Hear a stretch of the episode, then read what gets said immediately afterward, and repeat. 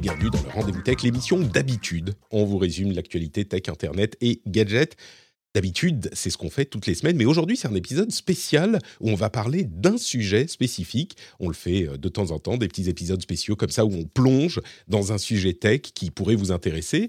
Et aujourd'hui, on va parler gestion de projet, parce que l'IA, ça fait un peu tout, et en l'occurrence, ça peut même aider à la gestion de projet, et ça tombe bien parce que l'épisode est sponsorisé par le PMI, le Project Management Institute, qui est euh, une organisation à but non lucratif qui vous aide à euh, vous améliorer dans la gestion de projet, qui est un domaine euh, un petit peu, je dirais, auquel on ne fait pas toujours assez attention et qui change beaucoup et du coup, il est parfois assez utile d'avoir une, aide, une formation dans ce domaine. C'est une organisation qui fait de la formation et de la certification pour la gestion de projet. On en parlera un petit peu plus en fin d'émission, mais merci à eux de sponsoriser l'épisode.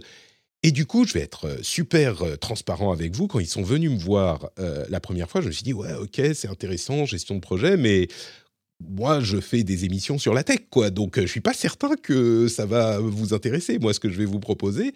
Et au final, on a trouvé un truc euh, qui colle vachement bien et qui est hyper intéressant parce que euh, ils m'ont présenté à quelqu'un qui est passé par leur organisation, qui est Milly Teng, qui est avec nous aujourd'hui. Salut Milly, comment ça va? Ça va très très bien. Merci beaucoup de m'avoir invité.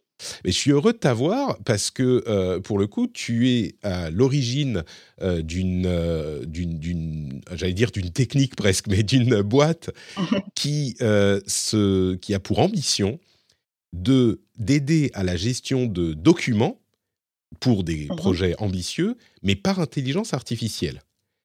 Et mmh ça, c'est un truc qui m'a tout de suite intrigué, parce qu'on sait que l'intelligence artificielle fait plein de choses, mais de la gestion de documents pour euh, aider à s'y retrouver dans les projets, c'est quand même hyper spécifique. Donc je suis très, euh, j'ai été très intéressé de parler avec toi et je suis convaincu que les auditeurs vont être euh, hyper intéressés par notre discussion et l'exploration de ce, type de technique, ce type d'application pour l'intelligence artificielle. Tu es la fondatrice et présidente de Lily .ai, qui est, on peut dire startup encore, ou je ne sais pas si ça s'applique encore à vous. Ça fait un moment que vous bossez euh, sur le truc. Alors effectivement, ça fait six ans. Startup, en fait, ça veut simplement dire qu'on est en train de résoudre un problème qui actuellement n'est pas résolu. Donc on est encore. Donc on est encore dans cette catégorie. Absolument. Donc une startup, euh, Lily.ai, et votre but, c'est euh, d'aider donc, en fait, je vais parler un petit peu crûment et je vais te laisser le présenter, tu le feras mieux que moi, mais pour, juste pour débroussailler, dans, un, dans un, une boîte, quand on monte un projet, et en particulier un projet un peu euh, ambitieux qui touche plein de gens, on a des tonnes de documents, des mails, des mmh euh, documents Word, des présentations, des, des, tonnes de trucs, et c'est très facile de s'y perdre. Et à vrai dire, c'est très difficile d'avoir une vision globale de la chose et de repérer les problèmes et de même de, savoir euh, ce qui se passe dans les différents domaines des projets. Et tu t'es dit, euh, je vais faire une, euh, je ne sais pas si les auditeurs connaissent cette, cette, manière de faire les pubs américaines. There's got to be a better way. Il faut, ça doit exister un truc de mieux faire. Et, et tu t'es dit, bah, peut-être que l'intelligence artificielle pourrait aider à ça. Et, c'était il y a 5-6 ans, et à ce moment, même un petit peu plus, 6 ans, ouais. Mmh. Et à ce moment-là, l'intelligence artificielle, elle n'était pas tout à fait au niveau où elle est aujourd'hui, donc ça ressemblait un petit peu à de la science-fiction. Mais je vais te laisser en parler, parce que le, le, origin story de ton idée est assez marrante. Donc, Militeng, merci d'être Marrante, je ne sais pas, mais... Intéressant. Est-ce que tu peux te présenter pour les auditeurs et, et puis nous dire d'où tu viens? Oui, bien sûr. Donc moi, je m'appelle Lily, je suis la présidente fondatrice de Lily.i. Donc Lily, ça fait un peu plus de six ans qu'on existe, hein. et nous, notre cœur de métier, c'est vraiment de réinventer les grands projets. donc les grands projets, c'est quoi? C'est, des ponts, des centrales nucléaires, des aéroports. Ce sont en fait des projets sur lesquels il y a des centaines, des milliers de personnes qui doivent travailler en même temps, dans le même objectif et qui doivent être parfaitement alignés de façon à ce qu'on perde le moins de temps possible et qu'on soit le plus efficace possible dans la livraison du projet. Alors ça, c'est vraiment... C'est un truc que je, sur lequel je vais insister un tout petit peu. Vous, vous taclez une complexité qui est énorme parce que, euh, bah, tu l'as dit, des mmh. ponts, des, des, centrales nucléaires, c'est pas juste ah bah on veut faire, euh, tu vois, une, un pique-nique euh, dimanche après-midi au parc. Ça, ça va, c'est encore gérable. Mais quand il y a des projets de cette ampleur, c'est vraiment une problématique que un esprit ne suffit pas à englober toutes les toutes les infos, quoi. Absolument, puisqu'on parle vraiment de milliers d'employés, de, plusieurs milliers d'employés en fait qui travaillent en même temps. et surtout, en fait, ce qu'il faut savoir, c'est que c'est un domaine dans lequel le retard est très très grave. Précédemment, avant, avant de travailler dans, le domaine de la construction, j'en parlerai un petit peu plus tout à l'heure chez mon employeur canadien. Donc précédemment, je travaillais dans le domaine du service. Et là, quand on était en retard, ben, on se faisait engueuler, c'était pas très grave. Mais dans le domaine des grands projets, chaque jour de retard, c'est 0,1% du budget total par jour de retard. Donc très vite, les pénalités vont monter en millions et en milliards de dollars. Donc c'est extrêmement grave pour une entreprise, peu importe la taille, hein, même une entreprise du CAC 40 peut se retrouver à payer 300 millions de pénalités sur un projet qu'ils ont gagné à 100 millions d'euros. Ouais. Et, en Donc, plus, c'est des montants qui sont conséquents on, se rend bien compte que sur ces projets, on, enfin, on entend parler, nous, en béotien, euh, dans les informations, aux informations, mais ce genre de truc, euh, c'est enfin, toujours euh, en retard parce que c'est compliqué à gérer, quoi. bon, il y a d'autres facteurs, je suis sûr aussi, mais ouais. Et du coup, je te laisse, je te laisse continuer, ouais, l'origine story. Et oui, donc ces, projets-là sont toujours en retard. Et alors, ce qu'il faut savoir, c'est que c'est pas en retard parce que les gens sont incompétents, c'est en retard parce que c'est plus compliqué. Et donc, ça, ça se reflète comment dans la vie quotidienne? Eh bien, on voit les gens qui écrivent dans tous les sens pour tenir tout le monde informé. Puisque la difficulté, c'est bien celle-ci, c'est de tenir tout le monde informé de façon à ce qu'on prenne les bonnes décisions au bon moment. Et donc ça, ça se traduit par une cascade d'informations, mais dans tous les sens, avec des gens qui s'écrivent des emails, qui s'envoient des PowerPoint, qui s'envoient de l'Excel, etc. Et donc moi, dans l'histoire d'origine, précédemment, je travaillais dans une, dans une entreprise canadienne, le leader canadien dans le domaine des grands projets. Et donc chez ce leader, moi, j'ai été embauchée pour mes qualités d'Excel. pas besoin de m'étendre plus. Ouais, parce que toi, tu viens euh, vraiment, tu viens vraiment de. on en plaisantait en préparant l'émission, mais Excel, euh, c'est ton truc, quoi. Toi, tu, tu, tu, passais tes journées dedans. Ouais. j'avais une affiche I love Excel. Euh, et même encore aujourd'hui, les gens se souviennent de moi comme étant the French girl who was crazy about Excel. Ouais, c'est ça. Donc voilà, mon truc en fait, c'est vraiment être capable de prendre énormément de documentation numérique, puisque Excel c'est un outil numérique, et de le transformer dans quelque chose en fait qui est direct dans une dans un beau graphique de façon la plus automatique possible et après de l'afficher sur du PowerPoint. Donc ça, c'était mon métier. Et puis très vite, euh, le senior management a entendu parler de moi et ils m'ont offert en fait l'opportunité de travailler sur un projet assez unique, c'est-à-dire qu'il s'agissait de sauver la boîte. Rien que ça. Donc il s'agissait vraiment d'aller. J'imagine le meeting. Écoute, on a un projet. Je pense que ça devrait t'intéresser. Euh, on a un truc qui pourrait être pas mal. Est-ce que tu veux sauver la boîte? Ok, très bien. Euh, d'accord. C'était vraiment dans, ces, dans ces lignes-là. C'est-à-dire que notre, notre seul client. Euh, notre seul client de, de l'époque nous reprochait d'être en retard et nous reprochait de ne pas être efficace. Mmh. Or, c'est absolument faux. Hein. On a très bien travaillé. On avait parmi les meilleurs ingénieurs au monde, etc. Sauf qu'ils nous demandaient en fait bah, des dizaines de millions d'euros, de, dollars canadiens, pardon, pour payer le retard. Donc nous, en fait, on s'est retrouvés. Donc moi, ce qui m'a été demandé, c'est très simple. Il suffit de remonter l'historique de ce qui s'est passé à partir des boîtes mail, parce que les mmh. gens avaient disparu et les gens ne se souvenaient plus. Donc, il a fallu en fait chercher dans les boîtes mail, dans la documentation écrite qui était la, seule chose qui restait en fait de, ces projets-là, euh, sur 18 années de data et de les parcourir de la façon la plus automatique possible, c'est-à-dire vraiment manuelle, euh, et de retrouver ce qui s'était passé. Et c'est vraiment à ce moment-là quand, puisque la, fin de tout ça, de cette histoire, malheureusement, c'est des, millions euh, de pertes sur la marge brute. Hein. C'est-à-dire qu'au Canada, ça se traduit par 200 personnes qui s'en vont, dont tous mmh. mes meilleurs amis. Et le fait qu'on perde notre seul client, puisqu'on est dans le domaine de l'énergie et que c'est il y a des monopoles. Et donc, on s'est retrouvé en fait à offrir à notre client le, matériel, le, temps de nos ingénieurs et, tout ce qui va avec. Donc, il a fait une fortune. Effectivement, cet autre aspect, c'est des projets qui s'étalent sur 5, 10, 15, tu parlais de 18 ans.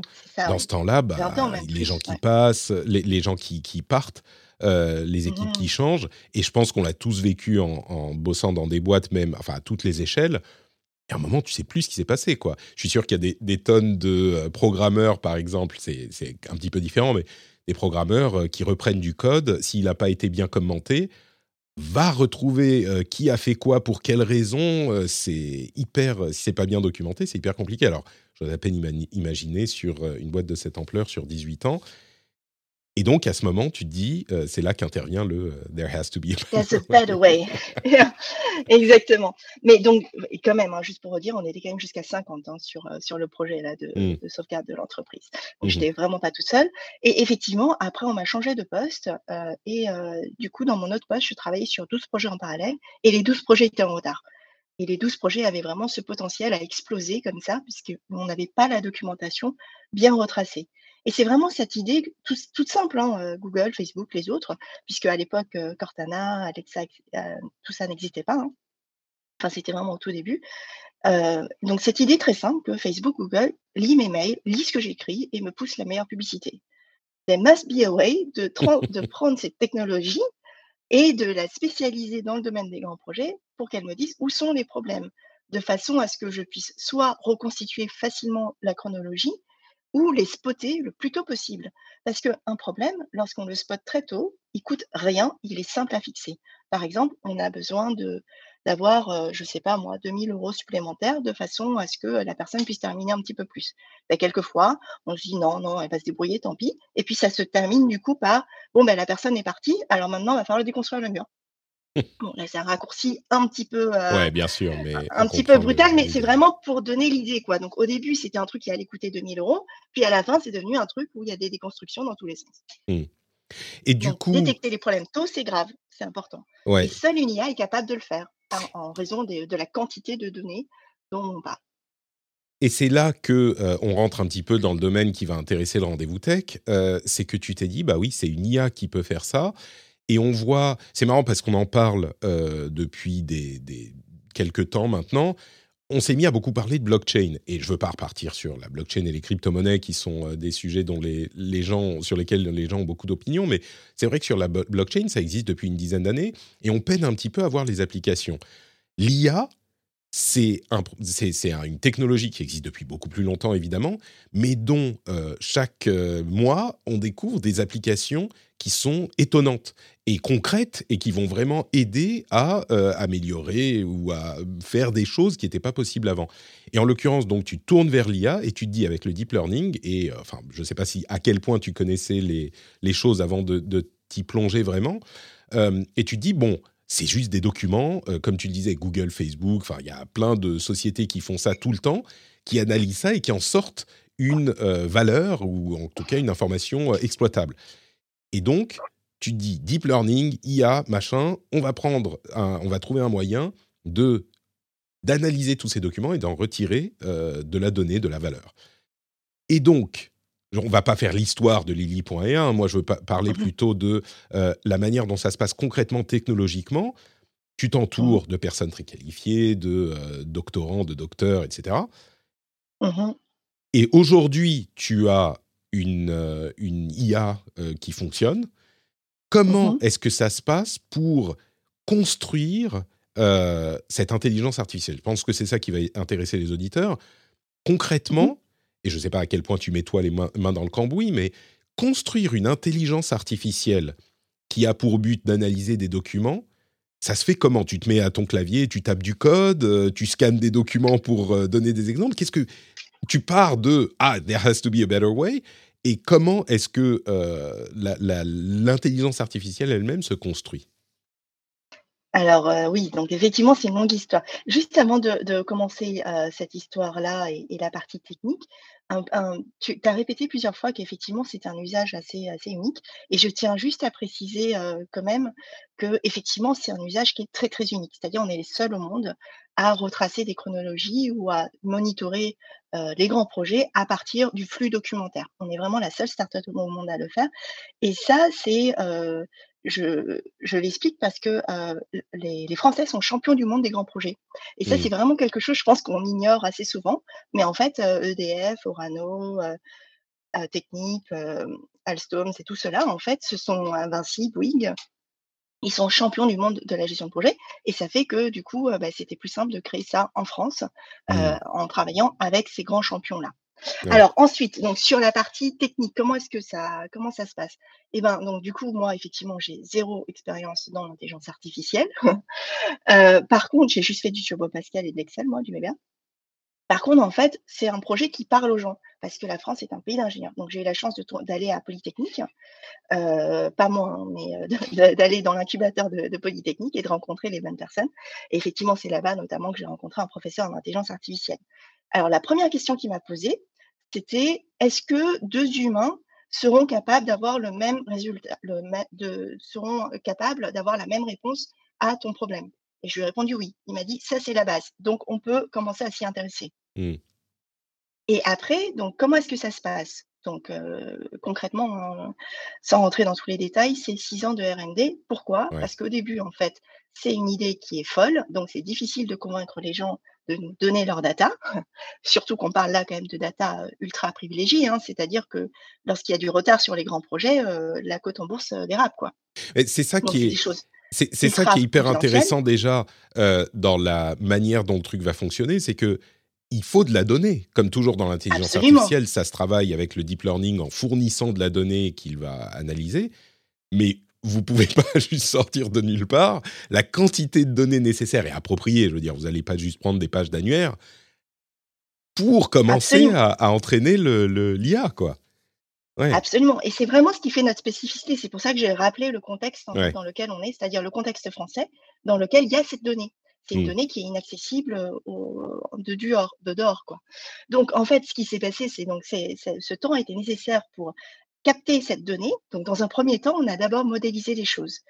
D'ailleurs, on était parti sur le fait qu'on on allait, heu, juste demander aux gens de changer leur manière de travailler et de structurer leurs données. Ça, ça a pas marché, mais cette modélisation a été réutilisée par la suite. On a fait du consulting, c'est-à-dire qu'on a travaillé avec nos clients, on a regardé leurs données et on a vraiment décortiqué comment quel était l'usage qui en était immédiatement possible, en en leur montrant différents résultats, en testant tous les algorithmes et cetera et Mais ces ça algorithmes, justement, petit c'est ça ma question qui la question qui me m'intrigue le plus.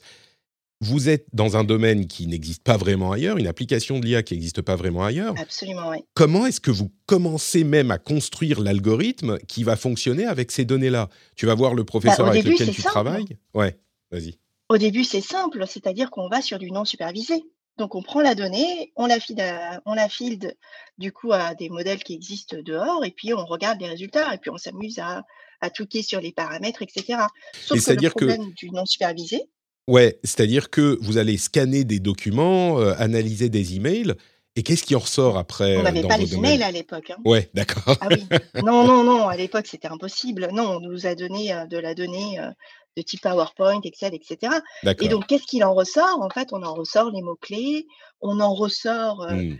heu, Donc c'est-à-dire que c'est des algorithmes qui vont on en ressort, heu C'est des algorithmes ouais, qui vont regarder les textes concrètement et qui vont dire bon bah ce mot euh, il ressort, il arrive souvent, euh, c'est ce genre de choses quoi.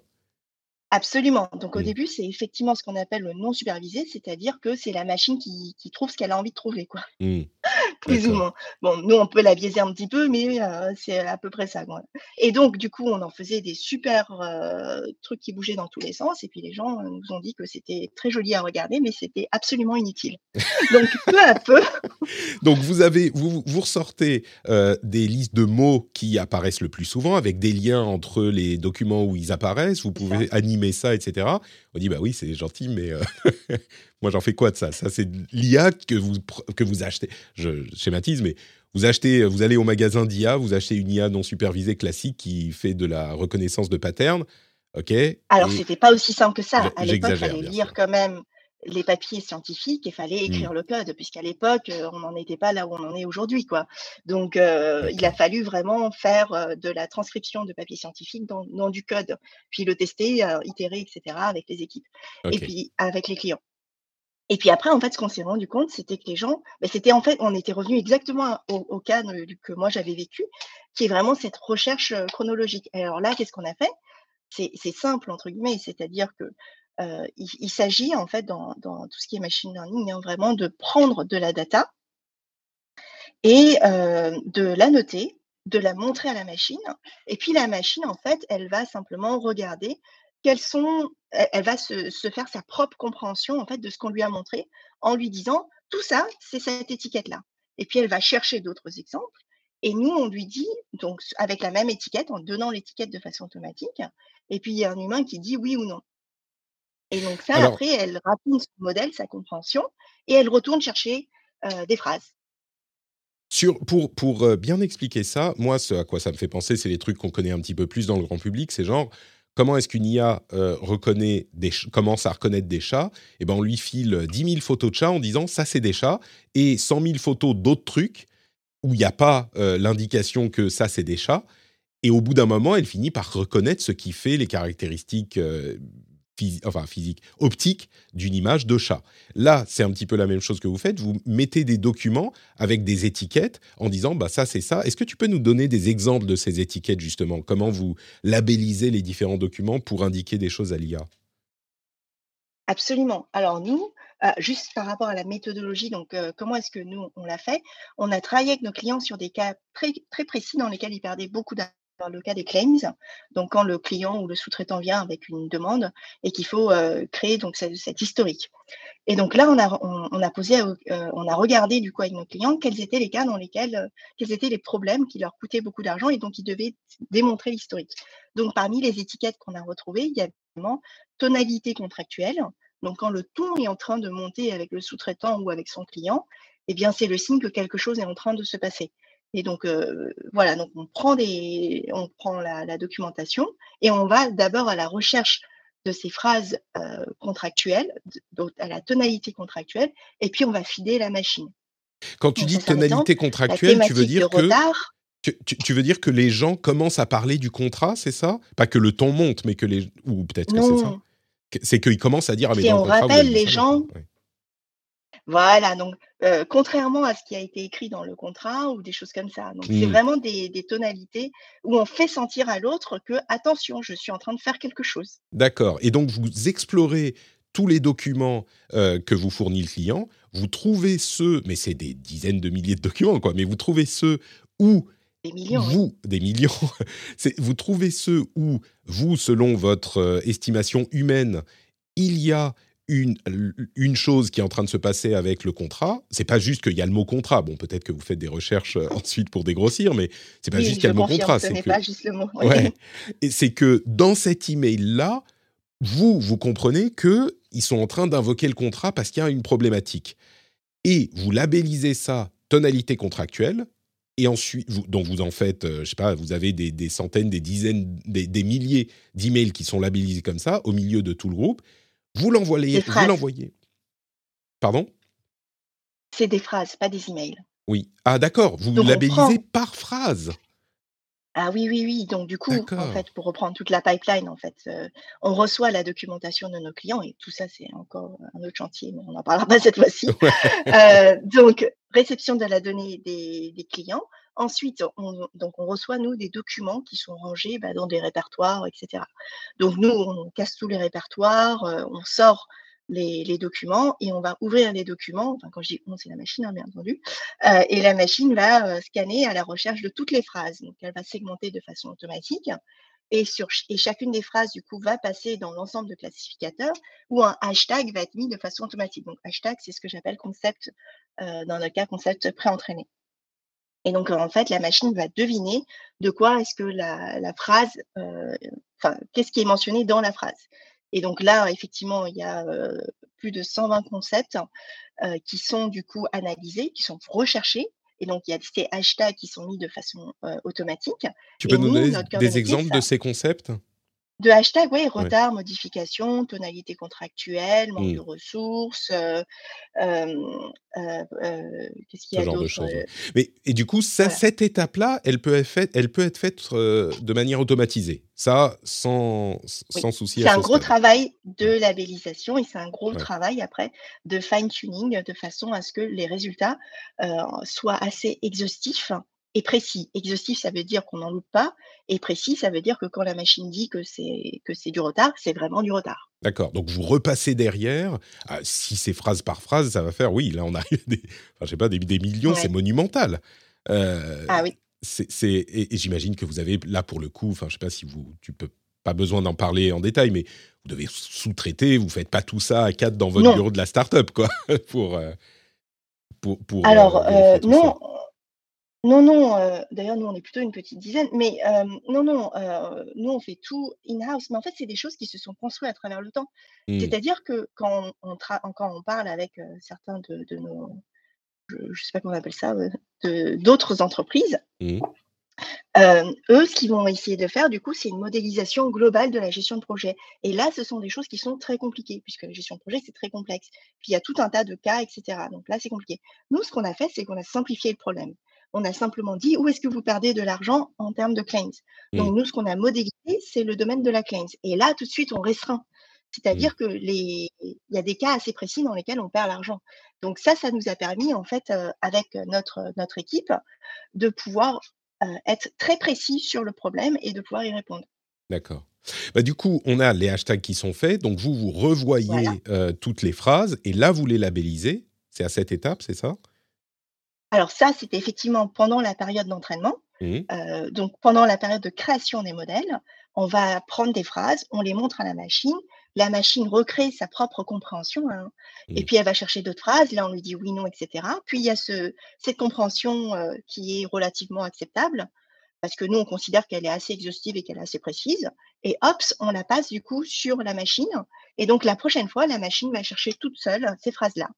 Et du coup, le fait qu'elle mette ces hashtags de façon automatique, ça permet à l'humain de pouvoir faire de la recherche et aussi du monitoring de ces hashtags dans l'ensemble de la donnée, soit a posteriori, soit en continu.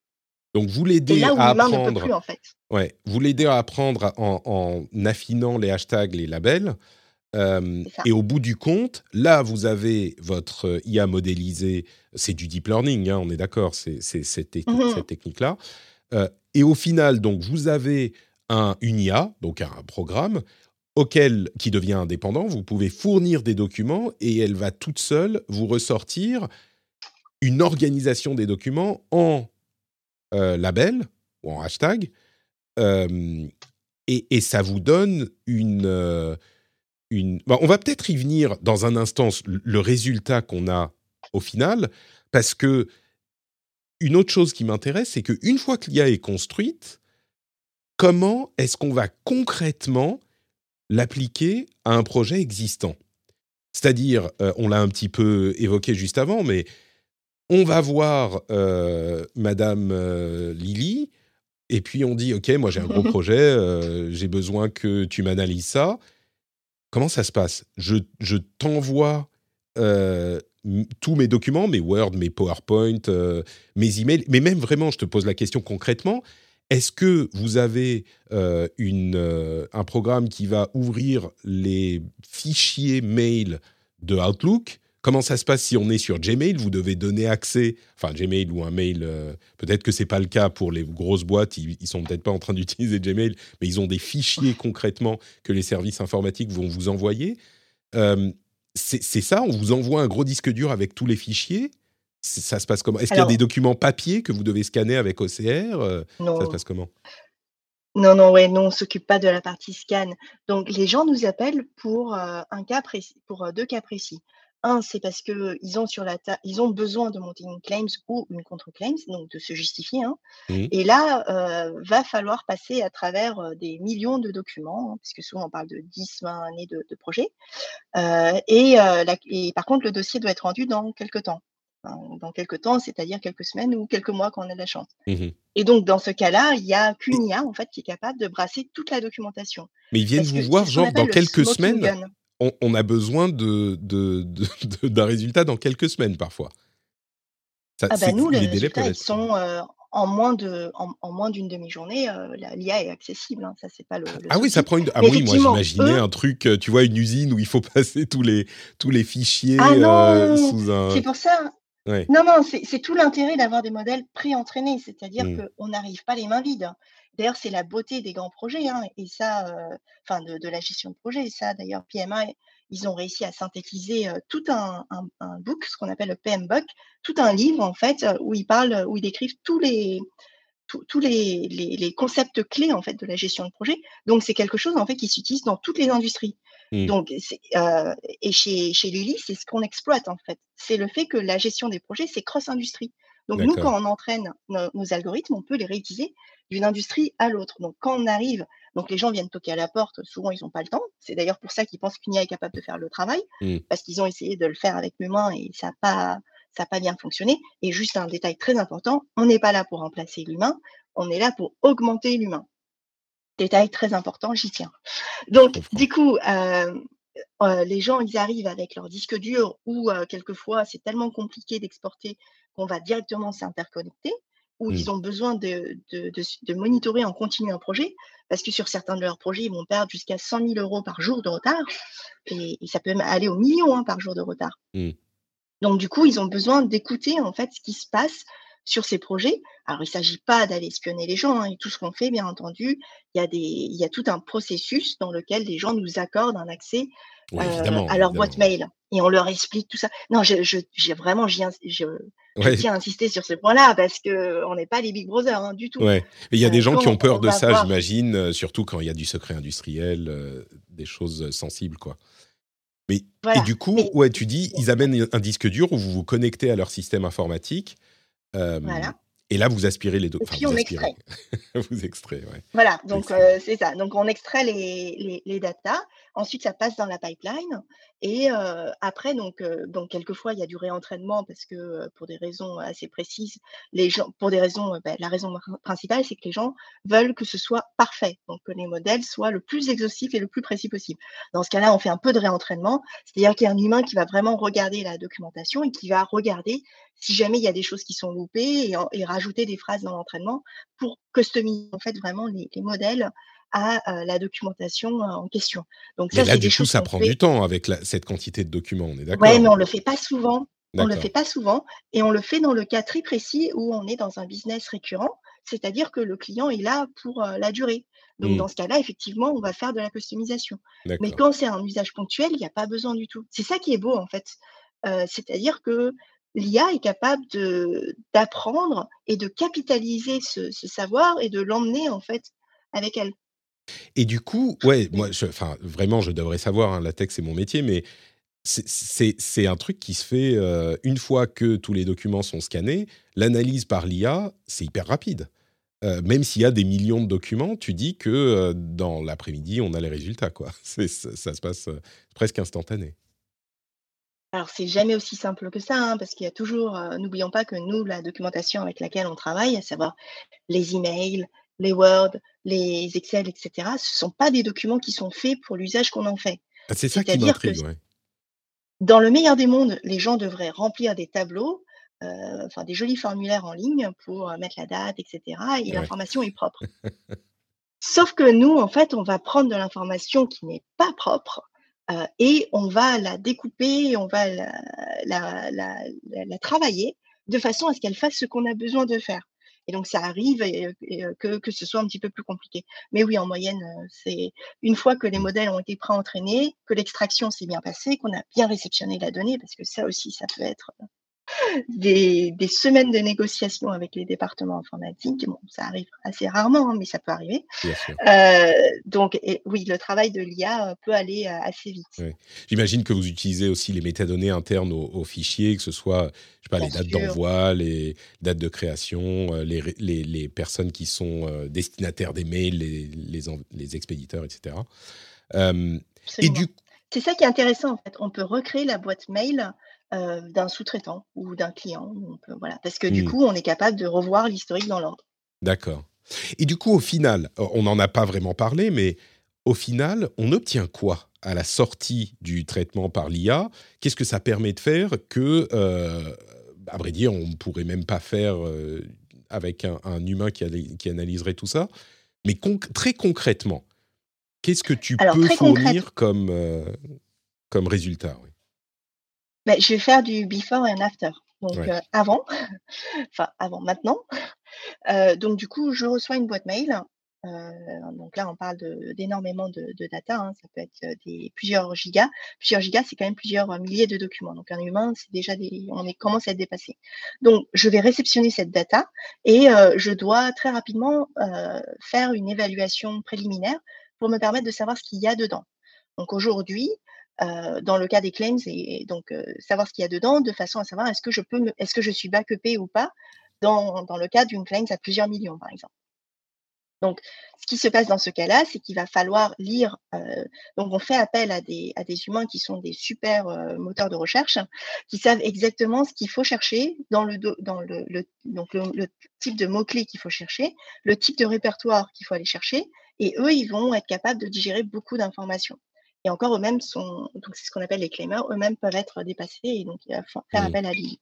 Donc ça, c'est le cas actuel. Donc c'est vraiment des humains qui vont euh, chercher avec des mots-clés, en sachant que du coup, bah, il y a des fautes d'orthographe, euh, etc. Mmh. Euh, et que quand on commence à dépasser quelques milliers de documents, ça commence à être compliqué, surtout quand c'est du document qui est not searchable, c'est-à-dire que c'est un scan de document qui, n'est pas interprétable par la machine. Ah oui, il y a ça aussi en plus. Mais, ah mais parce que on a travaillé sur des cas, il n'y avait que ça. Hein. Parce que c'est pas que des emails où on va se dire on va chercher même dans une boîte mail, ça peut être plein de boîtes mail différentes, euh, des documents, bah, comme on en parle, Des, des, documents textes, euh, des présentations. Euh, c'est oui, c'est compliqué même d'aller faire une recherche sur tout ça, quoi. Absolument. Surtout que là, on parle d'une recherche, mais non, en fait, ça va être une recherche dans, par outil. Ouais, et ce sera une recherche non cumulable, non capitalisable, on ne sait pas ce mmh. qu'on a lu, etc. Après, donc de l'autre côté, on a Lily qui permet de chercher de façon augmentée, c'est-à-dire en incluant les synonymes, en incluant les, mots sémantiquement proches, en incluant du coup bah, des, mots spécifiques que nous on aurait choisis. Donc on va vraiment chercher ça dans l'ensemble de la documentation et surtout Lily est capable de synthétiser puisque nous on a mis ces hashtags, hein. donc on sait quels sont les hashtags les plus importants qui vont ressortir. Euh, et ça, ça va permettre à, l'humain, donc euh, à notre, euh, notre claimer, notre contract manager, notre risk manager, notre portfolio manager, bref, à ces personnes-là qui ne sont pas au jour le jour dans le projet, de se faire une idée de façon indépendante du contenu statistique de la documentation. Et mmh. ça, humainement, c'est impossible.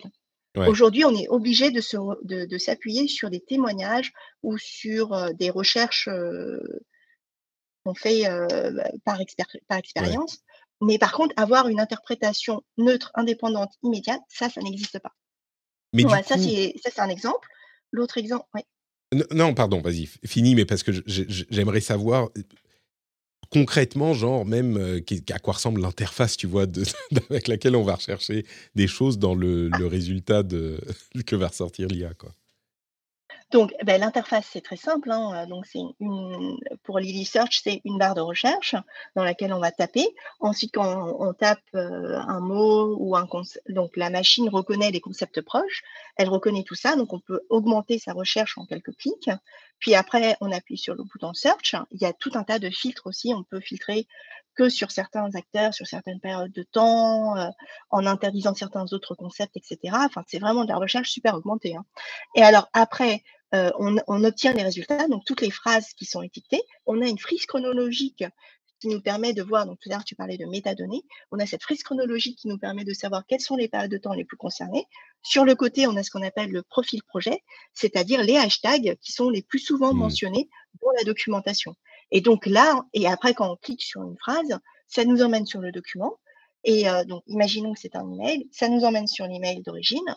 Et là, on peut se balader dans les threads, on voit toutes les pièces jointes, les pièces jointes, il y a tous les doublons qui sont extraits. Donc, on sait cette, cette pièce jointe, elle a été envoyée plusieurs fois ou elle existe plusieurs fois et voici toutes les versions.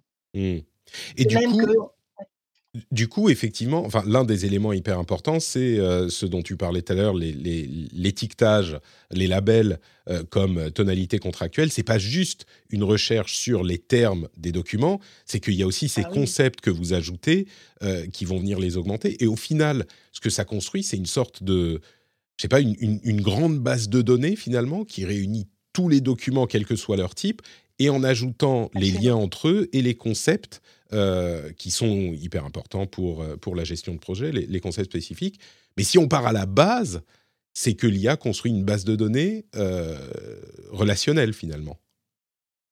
Alors, effectivement, donc à la base, nous, qu'est-ce qu'on a construit en dehors de, cette capacité à aller chercher des, concepts d'intelligence, de, gestion de projet dans, la documentation écrite Nous, ce qu'on a construit, c'est une plateforme qui permet d'agréger donc tout un tas de, données hétérogènes, de les mettre dans le même endroit, de les remettre dans le même format, et on a un système par-dessus qui permet à des humains qui ne sont pas des data scientists de montrer des exemples de choses euh, qui souhaitent retrouver dans la documentation. Et aujourd'hui, on est avant tout spécialisé dans le domaine de la gestion de projet, mais ça pourrait s'utiliser sur d'autres choses.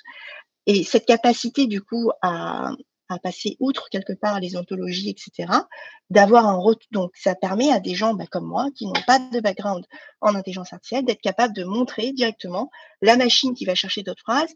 Après, on fait ce travail d'aller-retour incessant avec la, avec la machine euh, pour entretenir et créer de nouveaux modèles. Donc, c'est vraiment ça, en fait, le, le cœur de l'IA, c'est d'être capable de digérer cette masse documentaire et d'apprendre à généraliser ce que l'on recherche et de nous suggérer les meilleurs exemples et euh, de nous euh, dire d'un point de vue statistique ce qu'il en est. Mmh.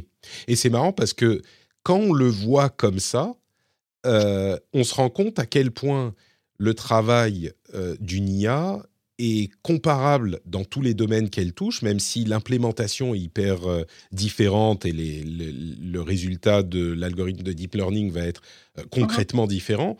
Mais c'est vraiment ça, c'est reconnaître les occurrences de certaines choses et et savoir les reconnaître sans qu'on lui décrive la chose. On va lui dire ça, c'est tel label, on l'intitule comme ça, on le nomme comme ça, mais l'IA va apprendre à reconnaître les caractéristiques qui font cette chose-là et va pouvoir les reconnaître ensuite ailleurs. Et en fait, c'est ça, à ça qu'on l'applique, mais dans différents domaines, mais c'est toujours ça le principe fondateur.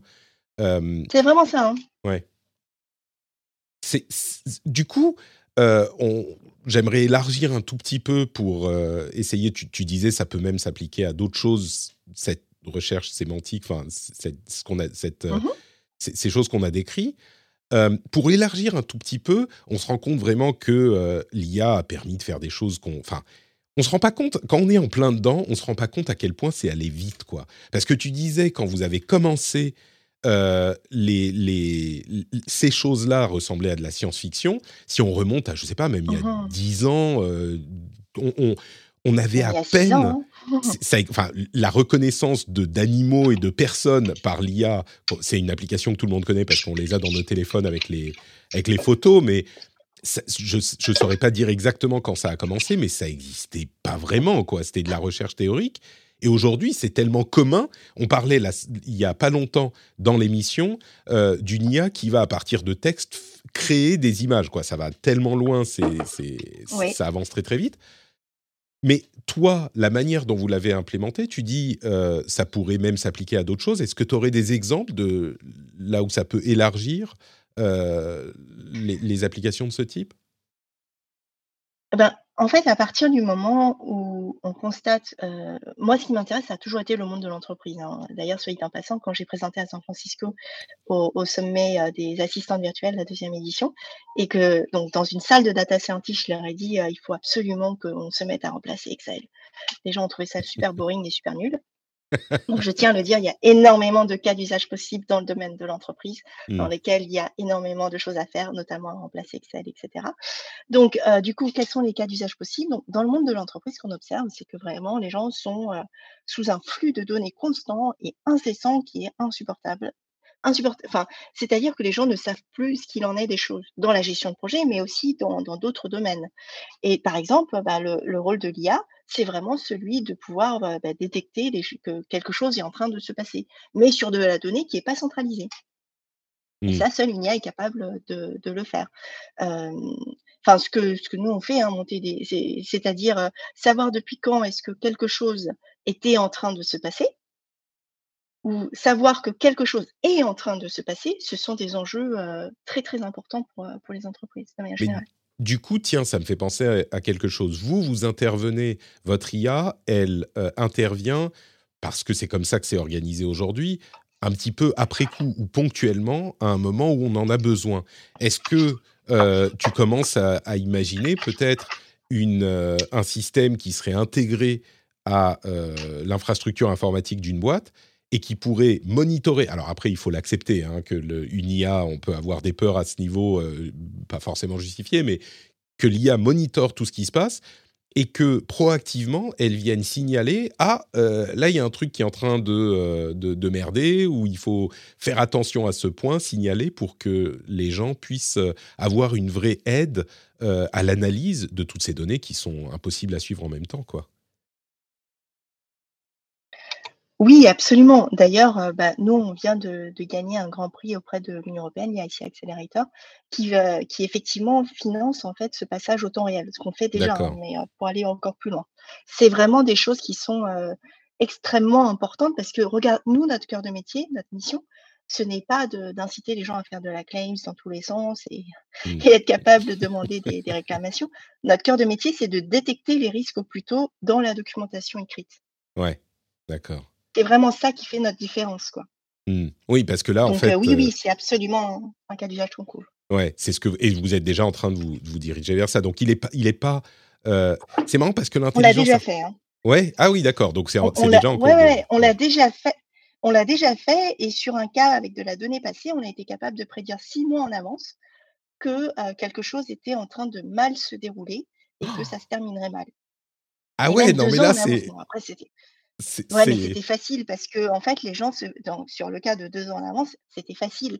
C'est-à-dire que le, tout à l'heure, j'ai parlé des, des, concepts, j'ai listé quelques concepts préentraînés, dont le manque de ressources. Donc, il y a un projet sur lequel les gens ont eu plusieurs années de retard et on nous a dépêchés en nous demandant comment est-ce qu'on aurait pu le savoir plus tôt. Quoi. Mmh. Ben, en fait, depuis le mois 2, même depuis le mois 1, les gens se, plaignaient de sous-staffing dans tous les départements qui sont nécessaires. Donc, ben, forcément, ça, ça allait avoir des impacts. Mmh. Mais là encore, on fait le parallèle avec d'autres applications de l'IA. Euh, on se rend compte que euh, non seulement ça peut arriver à une surveillance en temps réel, mais en prédiction, ça c'est quelque chose qui est alors qui est pas qu'il faut auquel il faut faire attention. Hein, c'est pas forcément toujours euh, idéal. on a eu des exemples dans des analyses médicales, notamment de la manière dont les données n'étaient pas bien traitées et que ça peut donner des choses un petit peu ubuesques.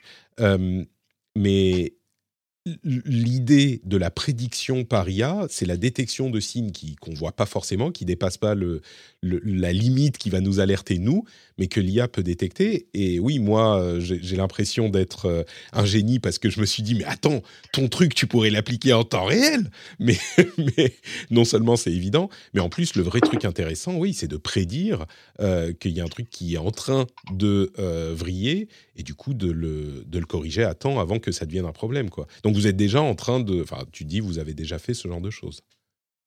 Alors absolument, donc nous on l'a déjà fait, et on continue de le faire et juste un prédictif en fait c'est un mot qui veut tout dire, qui veut rien dire, hein, puisque prédiction en en IA en tout cas ça veut simplement dire qu'on a un input et donc la sortie, l'output, c'est la prédiction du de la machine. Prédiction dans le sens où il y a plusieurs choix possibles et donc elle prédit que c'est plutôt celui-là plutôt qu'un autre. Mais par contre quand on revient dans le dans le monde en dehors de l'IA, je pense que nous on parle plutôt de préventif. C'est-à-dire que, si je reprends Lily, nous, on a un usage curatif, c'est-à-dire on, est dans la merde et on a besoin que, l'IA nous aide à retracer la, chronologie. Donc, ça, c'est une chose. Dans le cas préventif, c'est-à-dire que les choses sont en train de se passer, seulement elles sont, elles sont cachées sous beaucoup d'informations, donc ça ne se voit pas encore. Mmh mais on ne prédit pas dans la mesure où c'est des choses qui sont en train de se passer. Nous, on n'a pas prédit que. Enfin, les gens étaient en train de se plaindre de, manque de ressources pendant deux années complètes, donc c'est normal, quelque part, que le projet est dérivé. Euh, la prédiction, c'est pour nous, c'est un petit peu plus tard. Le côté préventif, ce sera un tout petit peu plus tard. C'est-à-dire que d'abord, il faudra penser à assainir, à changer un petit peu nos manières de travailler, notamment en validant les hashtags au fur et à mesure de leur, de leur, de leur création, de façon à avoir en fait des patterns qui soient certains. Parce mmh. qu'aujourd'hui, comme c'est du hashtag automatique, on ne peut pas prédire à partir de ça. Il y a des gens qui le font, nous, on ne le fait pas, parce que pour nous, c'est important vraiment de... Enfin, c'est vraiment compliqué de prédire est-ce que le projet que le projet va se terminer dans deux ans exactement avec tant de budget, puisque chaque jour en fait amène son lot ça de, change changements. Oui, bien sûr. D'accord. Nous on préfère parler de préventif. Très bien, je comprends. Euh, bah écoute, euh, en tout cas, ça donne des, perspectives euh, hyper intéressantes. Est-ce qu'il y a d'autres choses, je vais, en, conclusion, est-ce qu'il y a d'autres choses auxquelles, vu que tu es plongé dans ce domaine, des choses auxquelles tu rêves, que ça soit dans le, le, domaine professionnel ou autre, hein, que, que l'IA pourrait rendre possible et qui sont pas possibles aujourd'hui ou pas possibles avec l'humain? Euh, est-ce que tu es une, rêveuse ou euh, tu, es plongée dans le boulot quotidien et, tu te concentres sur ça? Ah, C'est vrai que moi, je suis plutôt euh, très concentrée. Mais je pense qu'il y a un message qui peut être intéressant pour, tes auditeurs. C'est vraiment que bah, le monde change sans cesse, hein, tous les jours. Et ça ne sert à rien de vouloir entrer en compétition avec la machine. Ce qui est important, c'est de savoir la complémenter et ça, ça, passe vraiment par une bonne compréhension de ce que c'est qu'il y a, une bonne compréhension aussi de, son métier. Moi, je, on me dit souvent, est-ce que l'IA va remplacer le, chef de projet? Je ne pense pas. Très sincèrement, je ne pense pas. par contre, il faut que le chef de projet soit très, très bon. Voilà. Donc, il faut à la fois cette connaissance métier très forte et cette compréhension de ce que c'est qu'il y a pour, en fait, pouvoir travailler ensemble dans, un cercle vertueux. Et ça, c'est vraiment un, message auquel moi je, tiens, c'est-à-dire que être data scientist, par exemple, c'est pas juste comprendre les algorithmes et encore souvent il s'agit de tweaker des, des chiffres. il s'agit vraiment de comprendre le métier, de comprendre cette expertise et peu importe le, domaine, hein, enfin là c'est la gestion de projet. Et encore pour rappel, hein, la, gestion de projet c'est un très très beau métier, donc j'invite tout le monde à regarder, qui est très peu connu. Non mais c'est vrai, hein, on a quand même les plus belles entreprises au monde dans, ce domaine-là. On a les leaders mondiaux, donc ça vaut vraiment la peine de, regarder. De Super, bah écoute, euh, un grand merci Milly pour euh, cette... Et on euh, embauche, hein, soit dit en passant. Oui, j'ai vu sur, sur le site, il y a, il y a des... Et c'est marrant parce que moi je vois ça, je me dis, ah, ils vont, dans mon... domaine, ah, ils, vont, ils ont des trucs pour faire connaître leur boîte, marketing. Non, c'est que des, des, devs, des scientifiques, ce genre de choses, quoi. Donc, bon, ah bah, on travaille aussi avec des équipes marketing, mais on les a Bien sûr, bien sûr, évidemment.